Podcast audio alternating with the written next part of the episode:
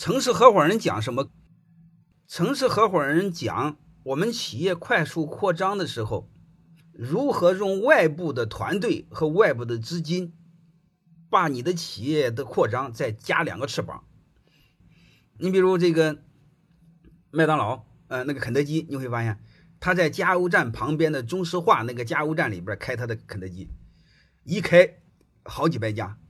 中石化用房子入股，麦当劳用品牌管理入股。这就是非常经典的城市合伙人。城市合伙人就用别人的资源，包括别人的团队、别人的资金，嗯，别人的资源，做我们自己的事儿。如果你的企业面临的想扩张，如何用外部的资源，就是专门讲这个。其实我更多的理解为借力，君子学会借力。详情页没有，你私下联系一下我的助理，不让我挂我也没治。欢迎大家的收听，有管理、经营、股权相关的问题可以联系小助理：幺五六五零二二二零九零，微信同号。